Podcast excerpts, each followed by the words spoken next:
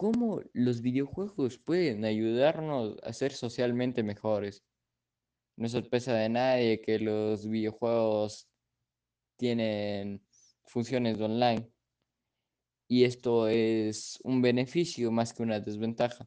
ya que jugadores que no digamos eh, en la vida real no son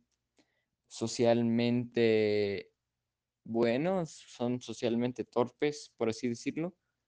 pueden llegar a mantener mejor conversaciones, pueden pasar de ser introvertidos a extrovertidos, ya que en los videojuegos no se, no se distancia del mundo al 100%, puedes llegar a mantener un ámbito social en los videojuegos, puedes llegar a mantener relaciones de amistad, puedes llegar a, no sé, aprender con gente, ya que en los videojuegos no solo se busca la diversión,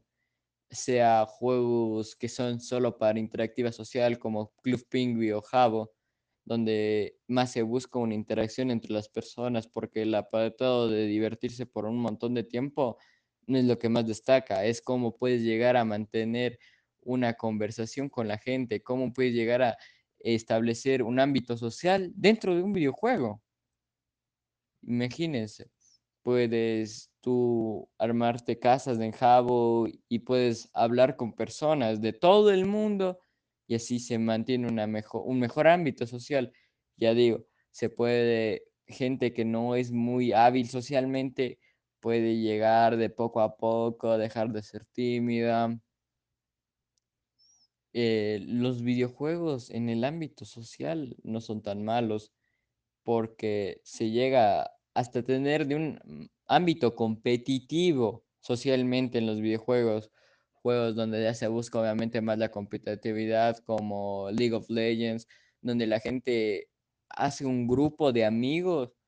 o un grupo de personas que sepan jugar ese juego de manera competitiva y llegar a llevarse muy bien, ya que en los videojuegos tú puedes adquirir una personalidad un poco más suelta, ya que no estás hablando con una persona cara a cara. Y esto no es del todo malo, ya que como lo he mencionado anteriormente, esto nos puede ayudar a la larga para tratar de cambiar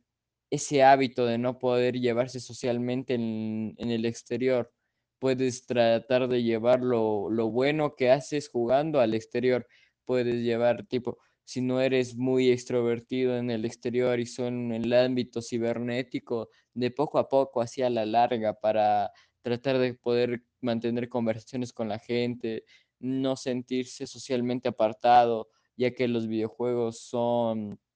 un método de diversión y, socio y socialmente son buenos, no son malos.